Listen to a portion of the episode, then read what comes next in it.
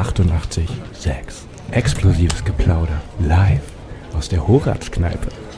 Hallo und herzlich willkommen bei uns in der Horaz-Kneipe auf Horaz 88.6 beim Kneipenplausch. Es begrüßen euch heute Theresa, Lea und Nils. Kneipenplausch jetzt immer jeden zweiten Dienstag ab 19 Uhr. Wir hoffen, ihr habt euch schon an die neuen Öffnungszeiten gewöhnt. Und wir haben heute sehr viel explosives Geplauder für euch vorbereitet. Und zwar ähm, haben wir uns heute das Oberthema rausgesucht, was bedeutet Mann beziehungsweise was bedeutet Frau sein. Und dazu haben wir uns einen ganz besonderen Gast eingeladen. Ein Stammgast. Ja. ja. Und die äh, Horaz Stammhörer werden sie auch schon kennen. Und zwar haben wir die liebe Dana Dietzemann Danke. im Studio. Hallo Dana. Hallo Theresa. Schön, dass du da bist. Genau. Also für alle, die Dana wieder erwartend nicht kennen, Dana ist eine Frau, die ähm, in einem männlichen Körper zur Welt gekommen ist. Kann man das so sagen? genau, also heute eine Frau mit männlichen Körpermerkmalen. Also zur Geburt war es tatsächlich ein Männerkörper, aber das Gehirn definiert uns ja. Das werden wir nachher noch ein bisschen auseinandernehmen. Und mittlerweile ist der Körper weitgehend angepasst, so wie es halt geht in dem Alter. Und ja, ich sag heute, ich bin einfach eine Frau. Genau, du hast mir erzählt, du bist, ich bin eine echte Frau. Wahrscheinlich echter als manche Das Wort echt lassen wir mal, mal einfach weg. Also Kinder kriegen kann ich nun leider nicht. Das ist leider nicht gewachsen an der Stelle. Um, ähm, aber ist hormonell so, ich fühle mich so und ich bin endlich da angekommen. Das heißt, der Körper und der Kopf, sprich das Gehirn, das passt zusammen. Dann ist es drei Monate her, seitdem du das erste Mal bei uns in der Kneipe warst. Juni? Es war, ja, aber Ende Juni. Ziemlich mhm. Ende Juni. Es war eine, ja, ja, bisschen mehr als drei Monate. Ähm, es hat sich viel getan in dieser Zeit, mhm. äh, wenn man jetzt auch mal äh, politisch anschaut. Äh, du hast uns letztes Mal erzählt, dass du eine äh, in einer der wenigen raren Homo-Ehen in Deutschland lebst. Richtig. Und das hat sich ja jetzt nun auch verändert. In deinem Leben hat sich in der Zeit auch viel getan. Erzähl uns doch mal ein bisschen, ich versuche was mal, sich getan hat in dieser genau, Zeit. Genau, ich versuche mal die letzten Monate zusammenzufassen. Also ich habe momentan einen absoluten Tiefpunkt. Das heißt, ich stehe an einer Kreuzung in meinem Leben und ich bin gerade richtig, richtig tief. Mir geht's also auch richtig, richtig schlecht. Aber das gehört zum Leben dazu. Höhen und Tiefen. Und es liegt auch daran, ihr seht das ja jetzt nicht, aber ich bin heute komplett in Schwarz. Vor genau einer Woche gab es einen Trauerfall in der Familie. Und das hat mich sehr nach unten gezogen und sehr mitgenommen. Noch mehr meine Frau, weil es ihre Mutter war.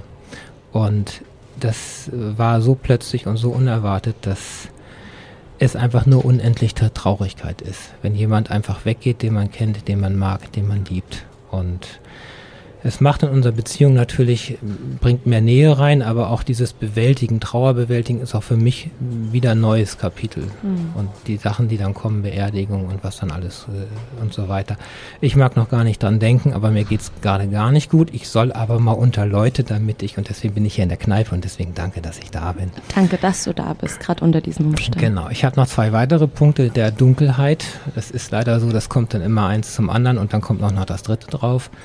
Und das ist bei mir öfters im Leben gewesen. Und das Zweite ist einfach, dass ich kann nicht so viel dazu sagen, aber ich hatte letztes Mal erzählt, dass Transgender das oft schwer haben nach dem Coming Out in ihrer Firma, in ihrer Umgebung, weil man doch auf viele, viele Widerstände stößt. Man selbst will aber seinen Weg gehen und dann gehört leider auch dazu für einige, die ich auch kenne, man verliert die Arbeit, man orientiert sich um und an so einer Weggabelung stehe ich auch. Das ist nicht ganz freiwillig. Ähm, das ist momentan auch vieles in der Schwebe, deswegen möchte ich auch nicht viel zu erzählen, aber ich werde mich wahrscheinlich neu ausrichten müssen in meinem Berufsleben.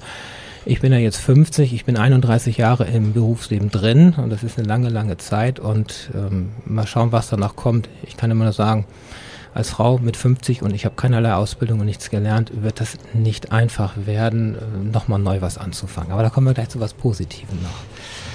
Ich ähm, habe seit gestern bei YouTube ein Video online und zwar bin ich seit zwei Jahren ja schon mit Vorträgen über meine Wandlung unterwegs und vor anderthalb Wochen wurde endlich mal ein meiner Vorträge aufgenommen und da erkläre ich, warum ich überhaupt angefangen habe mit meiner Wandlung. Das hatten wir nicht gemacht in unserer Sendung und Das ist dieses Thema Hamsterrad und Hängematte. Mhm. Diese Hängematte, in der wir alle sind.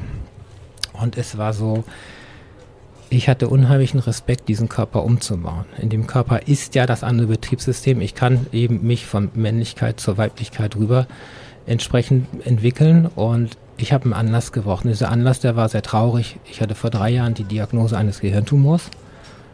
Und dieser Gehirntumor ist zum Glück, streut er nicht, ist ein Handytumor. Das heißt, also durch Mobilfunk kann man tatsächlich wirklich einen Hirntumor kriegen. Ich telefoniere auch nicht mehr auf dem Ohr. Der macht mir mittlerweile Schwierigkeiten. Der wächst vor sich hin. Er ist auch noch da seit drei Jahren. Und der hat mich daran erinnert, lebe dein Leben, verwirkliche dich und ziehe das durch. Und ich habe einen Tag später angefangen, die Hormontherapie zu beantragen. Ich muss damit leben. Ich habe, weil er sehr schwer zu entfernen ist, vielleicht noch fünf bis acht gute Jahre und dann muss ich unter dem Bohrer, so nenne ich das, und dann ist das Leben danach anders, weil es nur mit Schaden zu entfernen ist. Er sitzt im kleinen Brückenwinkel, macht sich breit und macht mir Probleme mit meinem Ohr und demnächst mit meinem Gleichgewichtssinn. Und das sind so, ja, drei Dinge, die auch gerade zusammenkommen, die mir das Leben nicht gerade leicht machen, muss ich sagen. Und ich frage mich dann auch, wo ich meine Energie hernehme. Und deswegen habe ich auch drei Lichtblicke heute mal mitgebracht. Und der erste Lichtblick ist, ähm, dank unserer Sendung vor, danke Lea, vor drei Monaten habe ich Gefallen am Radio gefunden. Ich wollte ja schon immer fr früher zu den Medien und äh, in Richtung Kamerabereich, das habe ich ja beruflich dann gemacht. Und ich habe ja hier dank Leon eine eigene Sendereihe bekommen, alle 14 Tage, die ist morgen wieder. Und Talk mit Dana, Menschengeschichten, Emotionen. Und habe tatsächlich bis zum Juni nächsten Jahres geschafft, Gäste auch äh, zu bekommen und zu akquirieren.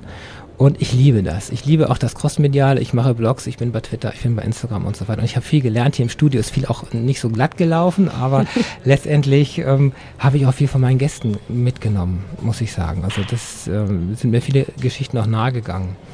Ich habe dann jetzt oder ich bin auf der Suche nach etwas kommerziellerem. Das heißt, ich habe Bewerbungen laufen bei lokalen Radiosendern und ja, mit dem Showreel, was ich gemacht habe, einfach mal, aber die Welt hat auf die Dana nicht gewartet, das habe ich gerade festgestellt. Das heißt, ich bin trotzdem immer noch sehr positiv und denke einfach, hey, du kriegst das hin und irgendwann baust du das doch aus, weil mir macht das einfach Spaß.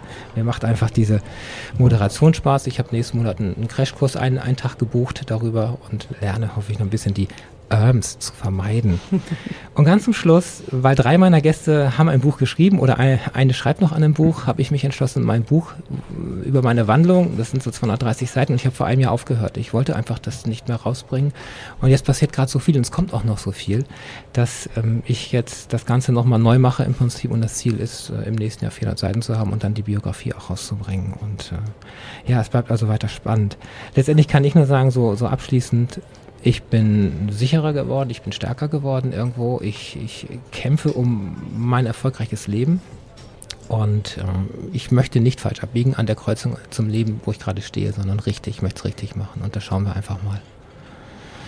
Vielen Dank erstmal für deine Offenheit. Wir sind gerade, glaube alle. Ja, darauf ein Aperol. Also überwältigt. So, ja. so, so leise war es lange nicht mehr in der Kneipe. Aber ja, ich denke, das kennen wir alle. Diese Abzweigungen im Leben, wo man sich äh, entscheiden muss, ob man jetzt links oder rechts geht. Und du stehst vor einigen Entscheidungen in deinem ja. Leben, aber eine Entscheidung ist ja auch immer eine neue Chance. So sehe ich es auch. Da schließen sich Türen. Aber das ist auch gut so, dass sich Türen schließen, obwohl man damit vielleicht nicht so glücklich ist. Aber dadurch öffnen sich neue Türen. Und ich meine, ich habe immer gesagt, meine Frau hat Zeit gebraucht, sich zu adaptieren. Ich brauche es natürlich auch für gewisse Situationen. Aber letztendlich, wenn ich zurückgucke, das Leben ging immer nach vorne und zwar immer irgendwie positiv. Genau, und darauf stoßen wir jetzt an. Ja. Und äh, für euch Musik, oder? Nebenher ein bisschen Musik. Genau, Nils, erklär uns, was wir hören. Bonobo hören wir jetzt. It's beautiful.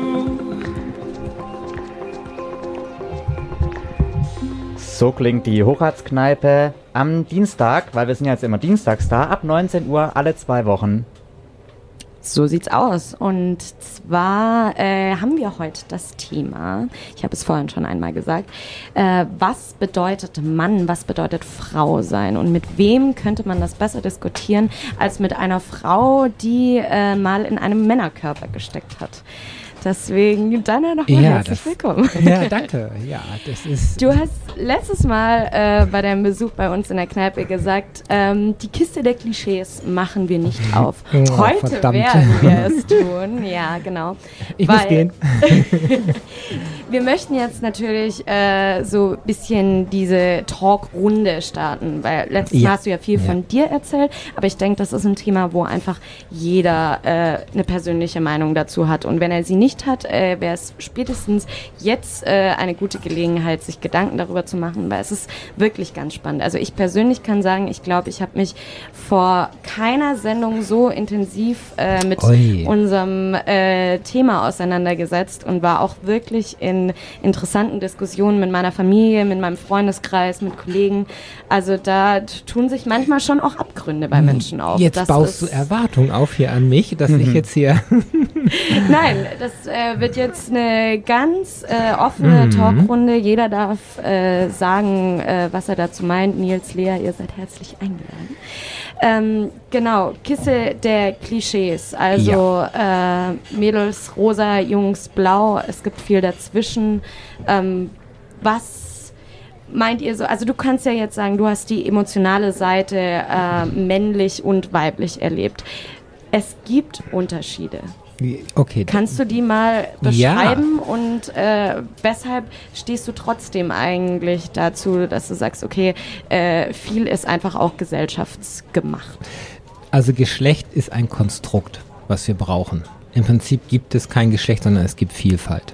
Weil wir haben alle ein Gehirn und in diesem Gehirn sind sowohl die männlichen als auch die weiblichen Elemente drin wir müssten eigentlich jetzt erstmal eine Sendung machen und definieren, was sind männliche und weibliche Elemente.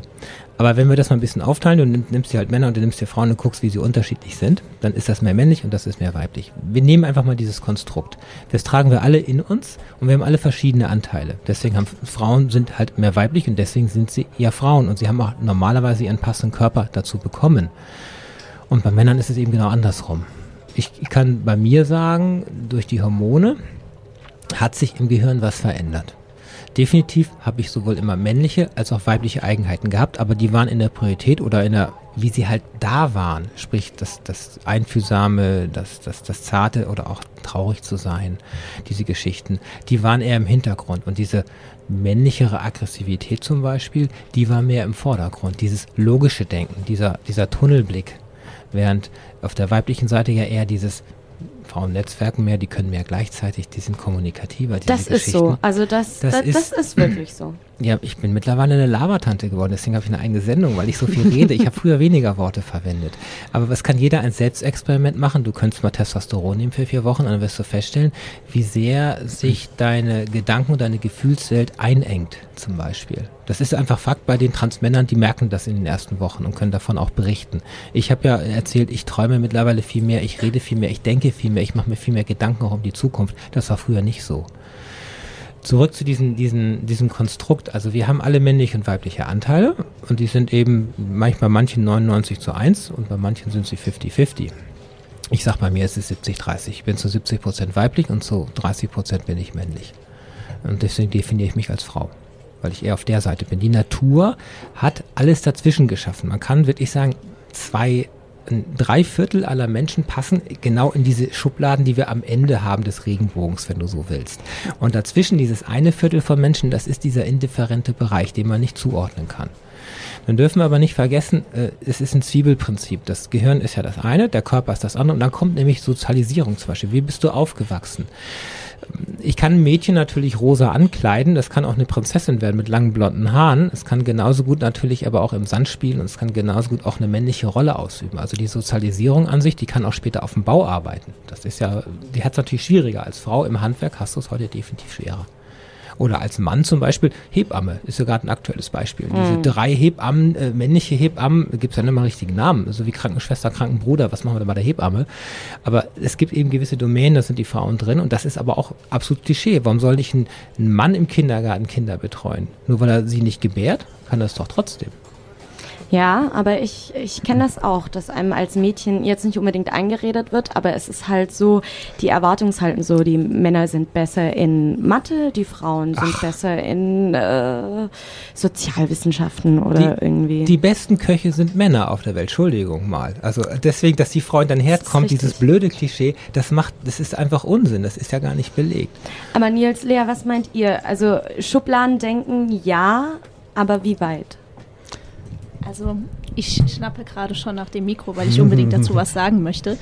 Ähm, ich finde Schubladendenken genauso schlecht wie alle anderen hier im Studio, glaube ich, auch. Ja. Aber ich finde, sie haben durchaus ihre Berechtigung, sonst gäbe es sie nicht. Ja, und zwar, weil, weil Dinge, die wir nicht einordnen können, machten uns Angst. Es geht nicht nur um Angst, die stimmen ja auch teilweise. Also ich, ich finde es ganz schlimm, wenn man sagt, ja, als Frau man muss sich ständig emanzipieren und immer nur Emanzipation und man gehört nicht hinter den Herd. Ja, aber wenn es mir doch Freude macht, für meinen Freund zu kochen oder für meinen Ehemann oder für wen auch immer, ja, warum denn nicht? Also ich finde, man mhm. muss sich mhm. mittlerweile schon fast dafür rechtfertigen, ja. wenn man wieder in die klassische Rolle reinrutschen möchte. Wenn man als Frau zu Hause bleiben möchte, weil man eben die Kinder großziehen will. Wenn man, keine Ahnung, kochen mag, wenn man, wenn man gerne näht und ansonsten halt Thermomix-Vertreterin ist, keine Ahnung. wenn einem das Spaß macht, dann soll man es doch gefälligst machen und sich, also langsam habe ich das Gefühl, man muss sich wieder dafür rechtfertigen, wie gesagt, dass man wieder in die klassischen Rollen reinrutscht, weil dann heißt es, man ist nicht emanzipiert. Und Aber ich finde, die, die Grunddefinition, Grunddefinition von Emanzipation ist eben, dass jeder machen darf, was ihm verdammt nochmal Spaß macht. Ja, das, das machen aber auch viele Menschen. Ich mache ja auch, ich lebe mein Leben und ich bin ich und ich lasse mich eigentlich gar nicht in irgendeine Schublade pressen. Aber das ist ja dieser Klassiker, wenn du, hast du nun ein zweites Kind oder nicht? Äh, auch du willst schon zurück in deinen Beruf, wie du gibst das Kind in der Krippe ab, du ziehst das nicht selber groß. Und das ist immer von außen Gesellschaft, Erwartungsdruck und so weiter. Und das, da musst du dann standhalten und sagen, nein, ich mache mein Ding, ich lebe mein Leben, ich entscheide, was ich für mein Kind, für mich oder für sonst was mache. Oder ich entscheide auch, ich gehe in den und den Handwerksberuf. Das ist eben nur, weil wir in einem patriarchischen System sind, weil wir verschiedene Zwänge in der Gesellschaft haben. Das fällt vielen Menschen schwer, dann zu sagen, ich ziehe mein Ding durch, das, was du sagst, ich mache das und ich lebe mein Leben. Das, das ist in jungen Jahren, wenn du nicht selbstbewusst bist, äh, hast du diese Energie und Kraft nicht unbedingt. Und dann beugst du dich der Allgemeinheit und machst wieder genau das, was andere Menschen meinen, was du machen musst und wie du dich verhalten musst. Ich ähm, glaube aber auch, also es könnte auch sein, dass es so Klischees gar nicht unbedingt gibt, sondern dass, ähm, dass es immer auch nur eine Sicht ist, die man auf einen Menschen hat. Dass man zum Beispiel sagt, ja, die kocht gerne, die ist ja eine klassische Frau, aber vielleicht ist diese Frau, die gerne kocht, auch eine leidenschaftliche Fußballspielerin oder sowas. Das Klischee entsteht ja in deinem Kopf, wenn du sie siehst und sie kocht. Genau, deswegen muss ihr. man vielleicht immer eine Person von allen Seiten sehen und dann gibt es vielleicht gar nicht mehr so viele Klischees, wie man denkt. Ich bin für viele Mann im Kleid. Das ist also, und das ist einfach auch ein totales Klischee, eine ja, totale Schublade. Das, das, ist nicht unbestreitbar. Also da darfst du jetzt gerne. ich sag da nichts zu, das sagst du. ja, wie gesagt, mir ist es bei unserer, ich bin jetzt ganz ehrlich, mir ist es bei unserer ersten äh, Begegnung auch äh, passiert, dass ich aus Versehen eher gesagt habe, weil das Gehirn halt automatisch assoziiert, ah, okay, äh, hat äh, ein breiteres Kreuz, hat irgendwie wenig Busen, äh, all diese Sachen. Ähm, ich hätte hätte ja auch vegan leben können und eine Kampfschwimmerin sein können. Also insofern, ähm, aber das ist, ich stimme dir zu, das geht mir jede Woche so, mhm. dass ich in die Schublade Mann reingesteckt werde. Das ist genau unser Schubladdenken. Ich, wir haben uns nie vorher gesehen und du hast er zu mir gesagt. Und ich habe mich mit Dana vorgestellt. Aber ist das nicht auch irgendwo diese, also das ist ja dann irgendwo dieses natürliche Denken, sag ich mal, okay, Männer sind von biologischer Art eher genetisch. so gebaut, genau, genetisch eher so gebaut, äh, Frauen eher so. Also es ist eine natürliche Assoziation im Gehirn, obwohl yes. mein Verstand mir etwas anderes sagt. Das ist der Halt der Rasse. Wir wollen uns ja alle fortpflanzen. Wir sind zwar schon 8 Milliarden, äh, aber irgendwie mm, sind das noch nicht genug und deswegen ist das einfach für dich selber. Wir brauchen dieses Konstrukt nur zur Fortpflanzung. Ist das ein Mann oder eine Frau? Kann ich die jetzt nehmen und kann ich damit eine Familie gründen oder nicht? Das ist bei uns genetisch wirklich so drin. Das ist aus der Evolution. Wir brauchen das normalerweise nicht, weil wir sind ja alles Menschen.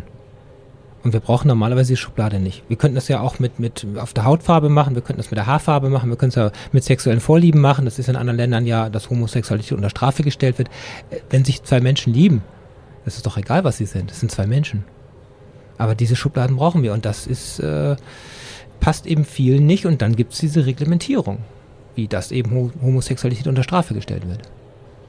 Genau, und inwieweit wir diese Schubladen wirklich brauchen, beziehungsweise was es da auch noch für, ich sag jetzt mal, Extrempositionen gibt, das klären wir nach dem nächsten Lied. Hört Horaz 88.6 am Dienstagabend und zwar den Kneipenplausch. Wir sprechen heute ein bisschen über Gender, Schubladen, Vorurteile und warum sie vielleicht manchmal auch gut sind. Und ich habe euch jetzt versprochen, ich bringe euch mal ein paar, ich nenne es jetzt mal Extrempositionen wieder. Ich habe mich natürlich vorbereitet, ganz. Mhm, äh, okay. Ganz vorbildlich. Und zwar ähm, die schätze, erste. schätze, wenn das Extrempositionen sind, dann entspricht das teilweise nicht deiner Meinung, oder? Nein, es ist, es ist tatsächlich so. Ich würde mich äh, von einigen dieser Aussagen distanzieren ähm, und finde es jetzt wahrscheinlich ganz mal interessant, was ihr dazu meint. Also das erste ist äh, ein Zitat ähm, tatsächlich von einem. Ich hoffe immer, dass ich das richtig. Äh, Transpan? Trans Pan, Pan-Menschen. Pan, äh, du meinst die Bisexuellen Pan- und die Pansexuellen? Pansexuell, genau. Genau. Die Bisexuellen sind ja die Menschen, die auf Männlein oder Weiblein stehen, aber gleichermaßen. Und die Pansexuellen, ein bisschen schwierig zu erklären, aber die stehen einfach nur auf Menschen. Genau. Ist eigentlich egal, was das Geschlecht ist. Weil das Geschlecht, wie gesagt, äh, ob da nun äh, ein Schnippelchen ist oder ein Loch ist, das ist ja völlig egal. Es ist ein Partner, den ich liebe, ein Mensch, den ich liebe. Ich liebe ihn ja mit Haut und Haaren und Geruch und alles. Genau, und das ist auf jeden Fall ein, ein Zitat. Alle politischen Veränderungen funktionieren über Sprache. Meine Vision ist, dass wir eine neue Sprache finden, dass wir Kinder nicht mehr bei der Geburt ein Geschlecht zuweisen, sondern sie mit 18 Jahren wählen lassen. Möchte ich als Mann oder Frau oder weder noch wahrgenommen werden. Ist das auch deine Vision, Dana? So ein Kon- Konstrukt ohne Geschlecht im Prinzip, das meinst du. Das heißt, was ich immer sage, was so banal ja klingt, eben nur als Mensch. Ich konnte mir mein Geschlecht ja nicht frei wählen, aber ich konnte darum kämpfen, dass es das Richtige wurde. Also in den Ausweisen, in der Geburtsurkunde und auch ähm, über die Hormone letztendlich im Gefühl und im Kopf angekommen. Und sch schwierig zu sagen. Ich denke, jeder sollte einfach genau das sein, was er in sich spürt und in sich trägt. Natürlich, ich muss auch Schubladen haben. Ich muss mich auch dem bedienen, damit eben mir dieses eher nicht passiert oder damit ich ähm, einfach auch meine Ruhe manchmal habe. Also wenn wir bei den Geschlechtsschubladen kurz, kurz ja sind, Mhm. es gibt Kinder zum Beispiel, wo ich sage, die haben noch gar nicht diese Schubladen. Mhm. Deswegen habe ich ganz oft so sechs, sieben, achtjährige Mädchen, die gucken mich an und die können mich einfach nicht einsortieren, weil Mhm. sie diese Schubladen noch gar nicht haben. Die haben zwar zu Hause Mama und Papa oder Mama Mama oder Papa Papa oder was auch immer äh, das ja alles heute gibt, aber die tun sich unheimlich schwer damit und, f- und, und fragen teilweise auch oder kommen auf mich zu, was bist du denn? Äh, Ist mir also auch schon passiert. Ähm, Und ansonsten, wenn du diese Gender-Schubladen hier aufgemacht hast, es gibt viele Menschen, die sich stören äh, an, an, an, an, ähm, an mir zum Beispiel, weil ich, weil sie merken, sie packen mich in eine Schublade rein und da steckt aber noch ganz anderes drin, nämlich von ihnen selber und fühlen sich an ihre eigenen Sachen erinnert. Und das ist das, was wir in unserer Gesellschaft merken, diese Intoleranz, die da kommt. Aber ist es auf der anderen Seite nicht auch selbst als junges Mädchen unheimlich schön irgendwie? Also ich weiß das noch, es gibt Bilder von mir als Dreijährige, wo ich Braut spiele. Ich habe immer, ich hatte einen Pinguin bei mir zu Hause, der war ungefähr genauso groß wie ich und Ja. den habe ich äh, sicher äh, 120 Mal geheiratet, weil ich, Ja. weil ich so gern äh, Braut sein wollte. In einem schönen, langen, weißen Kleid. Also ich weiß nicht, äh, Nils, ich glaube, dir ging es nicht so, oder? Und da, das, also Mädchen sind unheimlich gern Mädchen. Mädchen sind gern Prinzessinnen. Was, nicht genau, alle. was ist denn, was zeichnet ein Mädchen aus? Dann alle. erklär uns das doch mal. Woher weißt du, was eine Prinzessin ist? Woher weißt du, dass ein Brautkleid weiß sein muss? Also ich kann Theresas ähm, Eindrücke bestätigen. Ich weiß noch, ähm, kurzer Schwank aus meinem Leben. Ähm, ich musste ewig lange Pampers tragen, weil ich zuvor war, aufs Klo zu gehen. Und meine Mutter hat mich einmal mitnehmen wollen auf ein Fest bei uns im Dorf und hat mich in ein Kleid gesteckt. Ja. Und äh, ich habe gesehen, dass mein Hintern einfach richtig schlecht da drin aussieht mit diesen dicken Pampers drunter. Dann hat sie gesagt, du musst diese Pampers nicht ausziehen, wenn du auch einfach aufs Klo gehst. Und ab dem Zeitpunkt bin ich dann einfach aufs Klo gegangen und konnte dieses hübsche Kleid anziehen. Also das war wirklich, sie hat mir die Wahl gelassen und ich habe selbst festgestellt, ja, das sieht aber kacke aus und ähm, ich will jetzt ohne Pampers rumlaufen und in diesem schönen Kleid rumlaufen. Also ich, ich kann ihren Eindruck, ich kann deinen Eindruck echt bestätigen, ähm, wenn man sich als Mädchen fühlt, und ich kann dir selbst nicht genau sagen, woher das kommt, aber wenn man sich als Mädchen fühlt, schon relativ früh, dann weiß man auch, dass man Von innen ist. heraus kommt Ja? das. Ja, Ja. genau. Also ich finde die Idee an sich ganz schön und ja, ganz nett.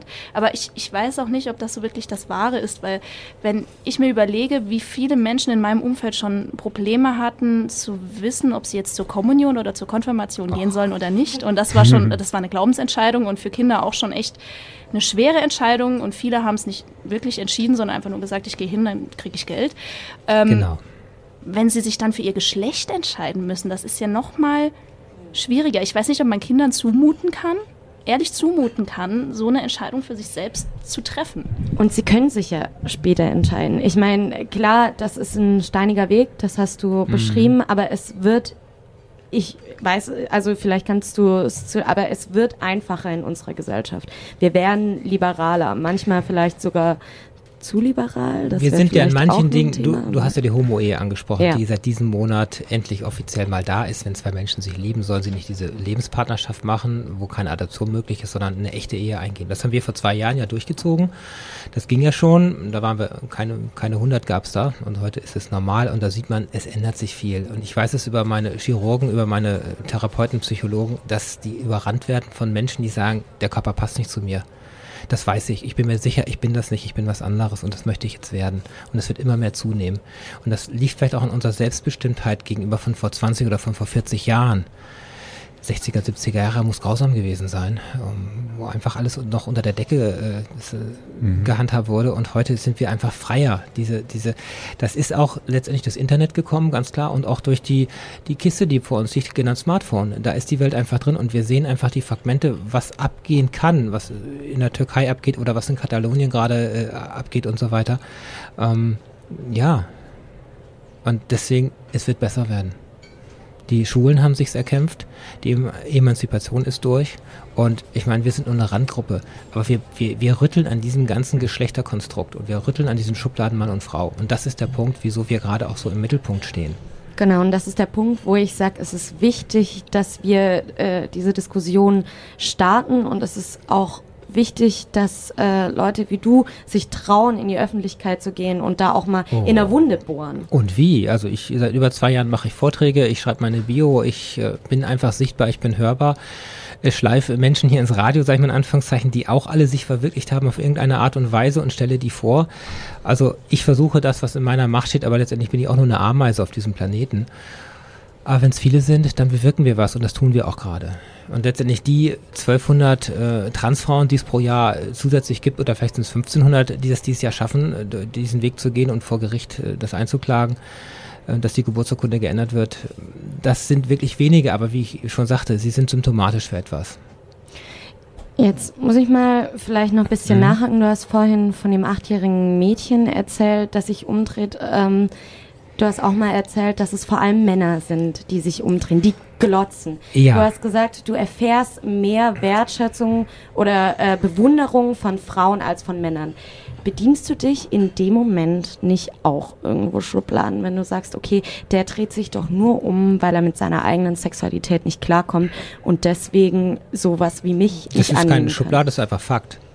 Ist das so? Ja, und zwar sind es ganz oft ähm, die Menschen, die ihr Leben nicht gelebt haben. Es gibt ja dieses berühmte Buch, was die Sterbenden der Krankenschwester erzählen, nämlich, dass sie ihr Leben nicht verwirklicht haben. Aber das sind doch nicht mehr Männer als Frauen, die ihr Leben nicht es gelebt haben, sind, oder? Moment, also es, es sind in der Regel immer Männer, die mich anglotzen, die mich angaffen, die ihren Kumpel noch anstoßen, dann drehen sich beide um. Es sind auch Frauen, die mich angucken. Aber die gucken, wie bin ich geschminkt, was für Stiefel habe ich an. Die gucken anders. Die gucken bewundernd, die gucken aufmerksam, aber sie gucken nicht herabwertend oder abschätzend an der Stelle. Und es sind ganz oft Männer mit Migrationshintergrund. Das ist einfach Fakt, weil die haben ein anderes Frauenbild. Das unterstelle ich ihnen und da bediene ich mich der Schublade, aber wir wissen, dass es so ist. Die kommen aus einer Kultur und da ist die Frau in der Regel nicht so viel wert. Ich will jetzt nicht die arabische Welt ansprechen, wo man jetzt gerade endlich mal Auto fahren darf als Frau. Aber die Frau hat einfach nicht den Stellenwert, den sie bei uns in der Gesellschaft sich erschaffen oder erkämpft hat, muss ich sagen. Ich sage Schweiz Wahlrecht 1974 oder so, das ist also in Europa auch noch nicht so lange her, dass die Frau zumindest auf Augenhöhe des Mannes steht. Es sind aber immer die gleichen Charaktere. Ich muss sagen, 99 Prozent der Frauen um mich herum, und ich gucke euch zwei jetzt ja einfach an, die haben überhaupt kein Problem mit mir und die verstehen mich auch und mit denen kann ich mich auch auf einer emotionalen Ebene austauschen. Die nehmen mich auch als Frau wahr. Ich habe also viele Männer um mich herum, die nehmen mich nicht als Frau wahr, sondern sehen, das ist ein Mann, der ist halt wirklich, äh, der will eine Frau sein, aber ist es nicht. Und das sind gerade die Männer, die zum Beispiel keine Familie haben, die keine Kinder großgezogen sind, die keinen sozialen Background haben an der Stelle. Es ist einfach Fakt, ich kann das seit fünf Jahren so beobachten. Nils, findest du das ungerecht? Also ich muss, Nils, Du musst nimm- jetzt für jetzt ein ganzes. Geschlecht sprechen. ja genau, ich muss das Geschlecht alleine vertreten. Ja. Aber ich muss sowieso sagen, dass es für mich ähm, schwierig fällt, da mitzureden, weil ich bin sowieso einer, ich habe so die Meinung, jeder sollte sich so verwirklichen und das machen, so lieben, Hm. wie er will. Und ähm, da sollten wahrscheinlich dann auch einfach noch mehr Grenzen in den Köpfen fallen, damit sowas wie schief angucken, Aber dass man da nicht mal das Gefühl das? hat. Wie schafft man das? Du glotzt zurück, das geht ganz gut. Dann sind sie ganz betreten, weil sie sich Also ich finde, daran nicht, erinnert ich fühlen. finde nicht, dass es dafür eine Lösung gibt, weil man müsste ja sonst jedem irgendwie, das hat auch so viele unterschiedliche Gründe, ob jetzt Leute irgendwie verschieden erzogen wurden oder ja, Sozialisierung, die Peer-Gruppe. genau, das, das haben wir ja schon mehrmals angesprochen, Mhm. das hat einfach so verschiedene Gründe, das ist schwierig, solche äh, Grenzen in den Köpfen komplett zu, einzureißen. Und die Medien, die immer drauf rumhacken, schlag die Bildzeitung auf. Das ist sehr polarisierend, was da läuft. Ich denke, man müsste sich einfach ein bisschen mehr dran gewöhnen. Also ich meine, früher, vor, vor 50 Jahren, sind Frauen noch angestarrt worden, wenn sie keinen Rock, sondern eine Hose anhatten. Da hat mit Sicherheit auch, haben mit Sicherheit auch so Diskussionen stattgefunden von wegen, ja, ich werde angeklotzt Ja. und so weiter und so Kurze fort. Haare, Tattoos. Ja, und dann mittlerweile ist es normal. Ich denke, die Gesellschaft, man muss der Gesellschaft einfach ein bisschen Zeit geben und sie langsam dran gewöhnen, wie Kinder, die jetzt ist was es, Neues Ja, lernen. vielleicht ist es auch einfach so ein Prozess. Früher in der Steinzeit sind die Männer noch rumgelaufen, haben den Frauen mit der Keule auf den Kopf gehauen. und heute, ich denke, dass es vielleicht auch einfach sowas ist, was ähm, auch in den Köpfen eine gewisse Zeit braucht, vielleicht. Und da würde ich jetzt an der Stelle den konservativen Flügel aber wieder zitieren. Ja. Wo ist die Grenze? Also ähm, ich kenne viele Leute, die offiziell nichts gegen Schwule oder Lesben haben, aber sagen so, wenn man dieses Konstrukt Ehe, dieses, diese, diesen Werteverbund Ehe öffnet, muss man aufpassen, wie weit das geht. Also was ist, wenn ich jetzt äh, äh, in Amerika kann man ja schon sich selbst heiraten. Was ist, wenn ich in zwei Jahren äh, mit, keine Ahnung, meinem Hund verheiratet sein kann oder so? Hat das dann wirklich noch diesen Es sind viele mit ihrem Hund verheiratet, das kann man sehen. ähm, es war ganz interessant bei der Diskussion Ehe für alle. Wird die Ehe geöffnet und jeder darf jeden heiraten. Mhm. So, und dann haben sich genau die beschwert, die eigentlich schon verheiratet waren. Aber es betrifft doch keinen anderen Menschen. Es passiert ja nichts für die anderen, die nicht verheiratet sind oder für die, die schon verheiratet sind. Das tangiert die ja überhaupt nicht. Wir haben ja hier keine Steuersenkung oder Erhöhung, was alle Mhm. betrifft, sondern oder eine Autobahnmaut, sondern es ist einfach nur eine Erweiterung, dass äh, bei der nicht kirchlichen, sondern bei der standesamtlichen Ehe eben das jetzt geschlechtsneutral ist, so drücke ich es mal aus. Und was ich immer wieder sage, wenn zwei Menschen sich lieben, dann sollen sie auch das eingehen, weil sie sich miteinander äh, entschieden haben fürs restliche Leben und dann sollen sie auch davon profitieren. Rente und so weiter, diese Geschichten, wenn dann einer eher stirbt, dass man der andere dann abgesichert ist. Und das war bis jetzt ja alles in dem Umfang nicht der Fall. Und diese Lebenspartnerschaft war ein Konstrukt genau von den Leuten, die Angst haben, dass ihre Bastion da eingerissen wird. Und du glaubst, das wird nicht passieren, Was? Die, dass diese Bastion eingerissen wird. Es wird gar nichts passieren. Ist- das ist doch, das kann doch denen allen egal sein, ob zwei Menschen, äh, zwei Männer sich da vom Altar küssen. Natürlich ist das ungewohnt. Wenn du durch die Stadt gehst mit offenen Augen, siehst du, wenn zwei gute Freundinnen Händchen haltend da laufen, das ist für uns normal, weil wir es immer öfter auch gesehen haben. Das war vor 30 Jahren auch noch nicht so. Wenn zwei Männer Händchen halten durch die Stadt gehen, ist das nicht normal heute. Wenn wir hier in 20 Jahren sitzen beim Kneipenplausch äh, für Senioren oder was Revival. auch immer oder Revival oder Reloaded, dann ist das für uns auch normal. Das ist wie mit den, den, den Arschgeweihen oder sowas im Schwimmbad. Da komm, hast du auch erst hingeguckt, vor 20 Jahren. Also ich zumindest. Aber heute ist das also auch alles völlig normal. Das, das ist Da mit allen ich- Sachen so. da muss jetzt ich aber auch sagen, da muss ich aber auch sagen, dass ich mich selber schon Du mal erwischt habe. Was? Ein Tattoo? Wo ist dein Nein, Tattoo? nein, nein. Ich habe mich nur schon mal erwischt, wollte ich erzählen, wie ich auch schon mal auf einer Bank zwei Männer, die sich geküsst haben, ähm, gesehen habe und plötzlich gedacht habe, hoppla. Also Ja. schon ein bisschen auch zusammengezuckt bin, Weil's obwohl ich, ist, ne? obwohl ich ziemlich offen bin, Ja. genau. Und es ist einfach noch ungewohnt. Und es ist vielleicht auch etwas, was in den Köpfen sich öffnet, was dann immer mehr äh, vielleicht auch Normalität wird. Deswegen denke ich, dass es dann auch nicht mehr zu solchen Überraschungsmomenten Ich- führt ich und dann bin ja- vielleicht weniger geguckt wird. Ich bin ein sagst. bisschen älter wie ihr, teilweise zweieinhalb Mal so alt. Also ich habe zum Beispiel den Anfang der Mülltrennung mitgekriegt. Und da haben und die Grünen wurden in den 80er Jahren, das sind ja alles Ökospinner. Und heute, ich gucke noch hier raus aus dem Studio, da haben wir die Mülltrennung, ist ganz normal in unserem Leben angekommen. Es ist einfach so. Also ganz simples Beispiel. Es dauert einfach Zeit. Gib den Menschen Zeit und dann läuft das auch. In die Richtung, wie es immer sein soll. Wollen wir jetzt den Hörern ein bisschen Zeit geben, auch nochmal sich Ja. Gedanken zu machen, dann machen wir nochmal ein bisschen Musik und gleich diskutieren wir weiter in der Horazkneipe. Ihr hört immer noch Horaz 886, den Kneipenplausch. Ähm, unser Thema war gerade, beziehungsweise ist es immer noch, ähm, die Genderschubladen ähm, und inwiefern wir sie bedienen. Jetzt haben wir so ein bisschen drüber geredet, äh, wie äh, ist denn so das Standing in der Gesellschaft aktuell. Ich würde jetzt gern nochmal ähm, so ein bisschen auf dieses Thema ähm, rauszoomen und so generell Akzeptanz äh, in der Gesellschaft widerspiegeln. Also letztes Mal hast du, Dana, erzählt, äh, deine Körperdiskrepanz, wie, ähm, äh, wie das ja genannt wird, ist äh, eine psychische Erkrankung laut irgendeinem Katalog. Was ist das für ein Katalog? Das ist der ICD-Katalog der Genau, Krankheiten, der genau, ICD-10, äh, Punkt, äh, dann F64.0 und das ist einfach eine Identitätsstörung. Ich habe einfach nur äh, zu meiner Identität, wie ich sie fühle, passt eben nicht der gemachte genetische Körper. Und deswegen bin ich gestört. Und das ist äh, ein Thema, das ist sehr heikel, weil ich habe im Prinzip eine psychische Störung. Ich sage aber, also rein offiziell, ich sage aber, ich bin einfach nur ich selber und wenn dieser Körper nicht passt, dann passe ich ihn halt einfach an. Das Das- heißt, du empfindest das nicht als Diskriminierung. Ich bin froh, dass ich, dass ich gestört bin, weil deswegen bekomme ich ja alle Behandlung bezahlt. Also als das dann festgestellt worden ist, irgendwann dann wurde auch die Bartentfernung übernommen. Vorher ging es vom Sparbuch halt runter.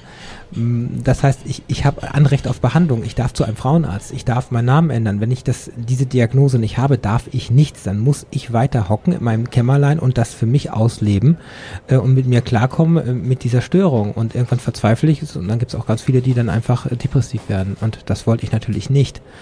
Das heißt, ich bin froh, dass es diesen Katalog gibt und momentan gibt es auch Bestrebungen, das vom ICD-10 in den ICD-11 zu packen, in eine andere Gruppe. Und dann ist es zumindest immer noch behandlungsbedürftig, aber nicht mehr eine richtige, echte Störung. Letztendlich ist das für mich alles Bürokratie und ob das dann irgendwo steht in irgendeinem Papier, ist mir sowas von lang wie breit, sage ich mal. Hauptsache, ich bekomme, ich kann meinen Weg gehen. Und leider haben wir Regeln in dieser Gesellschaft, anders funktioniert Zusammenleben nicht und diese, an diese Regeln muss ich mich ja auch halten. Und ich war froh, dass ich ein Gericht finde, dass ich Gutachter finde und all diese Sachen und Therapeuten finde, die mir zuhören, die mich behandeln und die mich aus dieser einen Schublade Mann rausholen und endlich in die Schublade stecke, wo ich reingehöre, nämlich in die Frauenschublade.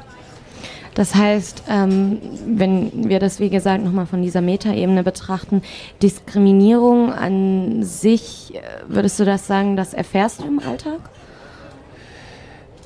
Ich äh, muss sagen, dass 99% meiner Erlebnisse super positiv sind. Also ich, ich sage immer in meinen Vorträgen, ich habe noch nie so viel Prosecco getrunken in den letzten Jahren beim Shoppen. Oder Aperol? Oder Aper Aperol, ja, die, die Aperol-Praline machen wir ja vielleicht gleich noch. Gleich. Mm, Ich muss sagen, das Leben fühlt sich natürlich viel toller an und ich, ich merke viel Toleranz, ich merke viel Interesse und ich, mir wird auch viel Mut zugesprochen und ich bin auch inspirierend für andere Menschen, die endlich mal aus ihrer Hängematte rauskommen und auch mal die Dinge angehen.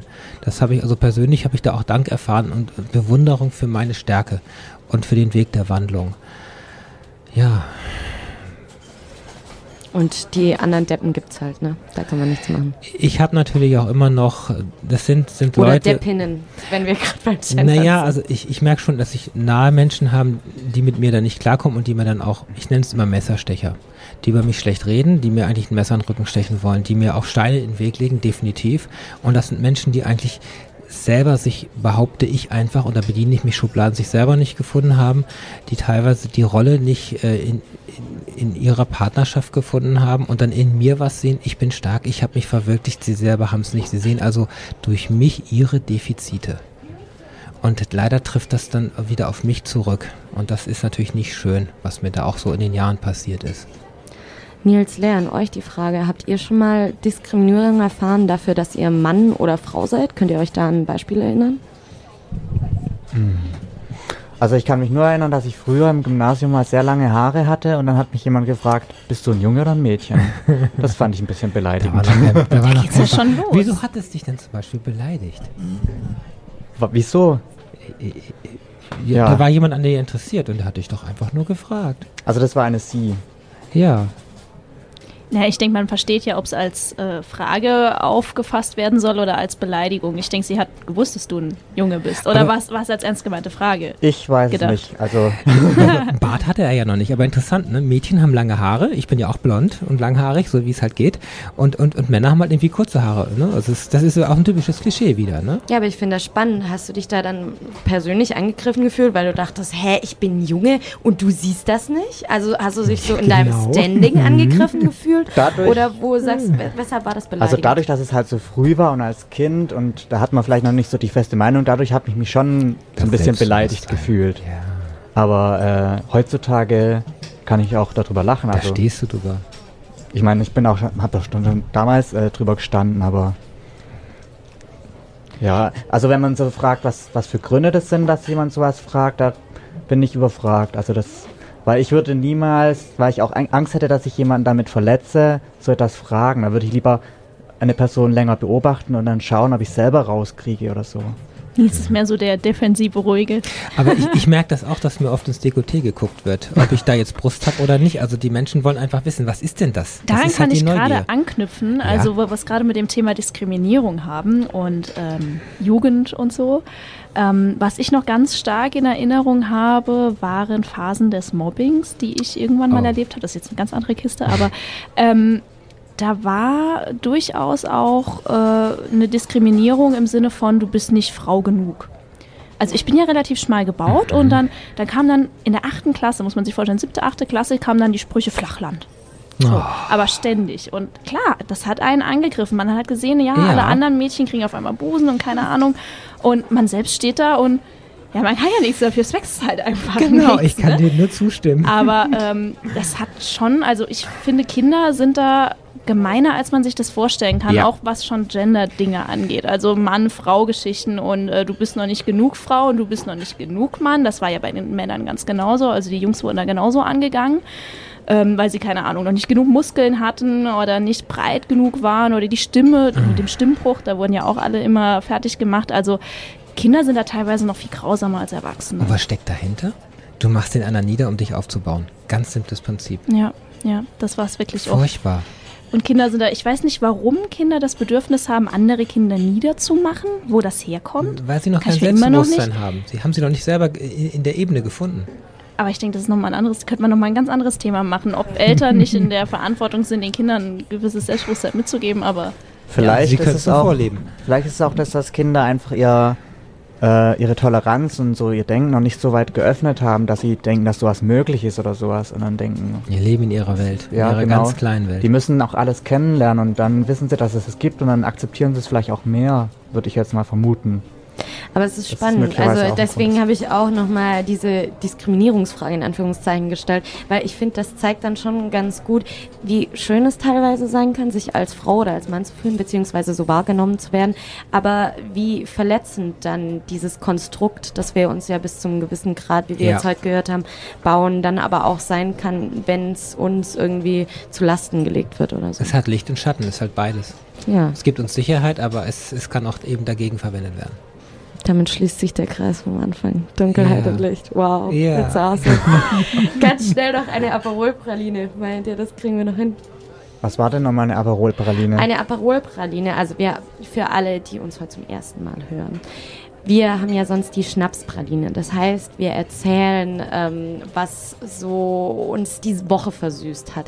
Jetzt ist die Woche ja noch nicht so alt und irgendwie werden die Tage auch länger und dunkler und so. Und deswegen haben wir eine Aperolpraline. Das heißt, äh, Situationen, in denen wir uns einen Schnaps bzw. einen Aperol gewünscht hätten. Genau, Dana macht schon äh, den richtigen Sound dazu. Wir können ja noch anstoßen. Weil es einfach so scheiße war auf gut Deutsch. Wer will anfangen? Muss ich jetzt auch anfangen? Hm. Ladies first. Ladies first. Große Auswahl hier im Studio. Ähm, meine Aperol-Praline. Also weshalb ich heute Abend dringend diesen Aperol gebraucht habe. Ähm, muss ich kurz überlegen. Wir können auch Also- noch ein bisschen die Klaviermusik, äh, solange du überlegst, genießen. Im Hintergrund. Das ist, glaube ich, jede Woche um die gleiche Uhrzeit. Ja, das gehört zum Konzept. Ja, das In jeder. Kneipe gibt es irgendjemand, der Klavier spielt. Ja. ähm, meine Aperol-Praline bin ich quasi selbst, würde ich sagen. Also es gab in den letzten Tagen öfter mal sowas, wo ich nicht so ganz die war, die ich eigentlich sein will und abends wirklich unzufrieden war mit mir selbst, weil ich mich einfach nicht so verhalten habe, wie ich mich eigentlich verhalten will. Und ich habe in den letzten Tagen gemerkt, dass ich mich nochmal mehr darauf konzentrieren muss, wer ich eigentlich sein will und wer ich sein will, wenn ich in den Spiegel gucke.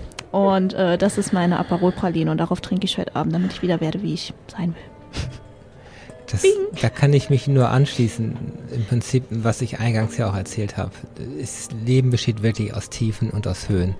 Und ich finde das auch gut so, dass es das gibt. Dass man, wenn man aus einem Tief wieder rauskommt und das Licht sieht, dass man die Sonne und die Sonnenstrahlen genießen kann und die Wärme, die davon kommt. Es wird zwar schwieriger jetzt in der Jahreszeit, aber für mich bedeutet ein Aperol auch abends den Sonnenuntergang zu sehen, den Menschen an der Seite zu haben, den man innig liebt, mit dem man ein Fundament hat und mit dem man sein Leben verbringen will. Und dann geht es danach, wenn die Sonne untergangen ist, weiter im Geschäft und dann wird weitergearbeitet und das Leben vorangebracht. Und man soll nicht zurückgucken, nur in dem Moment, wenn man unsicher ist, auf wackeligen Füßen steht und was habe ich geschafft, wo stehe ich und wo will ich hin. Und an dieser Stelle bin ich gerade. Romy Schneider hat in Sissi gesagt, es muss auch mal ein Schatten kommen, dass man die Sonne wieder zu schätzen weiß. Genau das. So. Nils, Ja, also dem kann ich noch hinzufügen, dass, also für mich war es mal, im- ich glaube im letzten Jahr so, dass ich das Gefühl hatte, wenn ich auf andere Leute gucke oder andere Leute so gucke, dass sie mich irgendwie neidisch machen oder so, dann hatte ich das Gefühl, das macht einen echt traurig. Deswegen muss man irgendwie, Leute, man muss dieses Konkurrenzdenken ein bisschen ab, ähm, sich abgewöhnen. Vielleicht fallen dann auch so Grenzen weg, von denen wir es heute öfters hatten. Aber das war für mich, also das, an dem kann man auch stetig an sich weiterarbeiten. Neid ist ganz schlimm, das stimmt. Mhm. Für mich war so dieses Thema irgendwie, ja, so auch diese eigene Ohnmacht beziehungsweise Unbedeutenheit. So, was Dana vorhin schon eingangs gesagt hat, so die Welt hat nicht auf Dana gewartet, die Welt hat auch nicht auf Theresa gewartet. Das Ja. spüre ich auch immer wieder. Und das ist. Trotzdem Ähm, können wir im Kleinen dazu was beitragen, dass es vorangeht. Ja, das stimmt, das stimmt. Aber da, das holt einen manchmal so auf den, schmerzhaft auf den Boden der Tatsachen zurück, so dass man halt doch nicht ganz so geil ist, wie man denkt. Du merkst manchmal nicht, dass du was bewirkst. Ja, es dauert. Aber man kann es auch das anders halt so. sehen. Also jeder ist irgendwie auch so ein bisschen der Mittelpunkt der Erde. Also jeder läuft so durch die Erde und ist äh, und je- jeder ist auch irgendwie das Zentrum der Erde. Ich wollte gerade Also sagen, ob er also, jetzt ob er jetzt bekannt ist Kein oder nicht, Aperol jeder kann aus der morgens aus der Tür rausgehen und sagen, Mensch, irgendwie wie dieser Film Die Truman Show, wo sich die ganze Ja. so eine Genau. Serie Ja, jeder klasse. kann denken irgendwie, ich bin doch der Mittelpunkt oder und das hier ist die Truman Show von uns vier. Ja. So Kneipenplausch. zum Thema Eigenwahrnehmung und Fremdwahrnehmung. Kneipenplausch gibt es nur wegen uns. Das heißt, die Sendung hat nur auf uns gewartet. So kann man es auch sehen. Das ist richtig. Und diese Sendung ist jetzt äh, am Ende tatsächlich. Der Ich- Zeit. Ja, der Zeit. Aber äh, in zwei Wochen hören wir uns wieder. Mhm. Liebe Dana, Oh. vielen, vielen Dank, dass du hier Danke. warst. Wollen Gern wir nochmal ganz schnell den Werbeblock nutzen? Talk mit Dana. Morgen Ich- um genau. 20 Uhr hier auf Horaz 88.6 einschalten. Wer kommt? Äh, Silke von Gemmingen und Silke hat ein so gutes Herz, dass sie aus Spenden ein Auto zusammengekauft hat, noch ihr Sparbuch ein wenig geplündert und dann 8000 Kilometer nach Tadschikistan gefahren ist Wow. und es dort über die Caritas an eine Rollstuhlfahrerin verschenkt hat, weil es ein Caddy war, wo hinten eine Bühne für einen Rollstuhl angebracht war. Also sie hat einen guten Zweck ähm, erfüllt und hat dafür dreieinhalb Wochen mit dem Hintern im Auto gesessen und diese Geschichte erzählt sie uns und warum es ein Jahr gedauert hat, Spenden und Sachen zusammenzukriegen. Also spannend, morgen ab 20 Uhr. Da freuen wir uns drauf.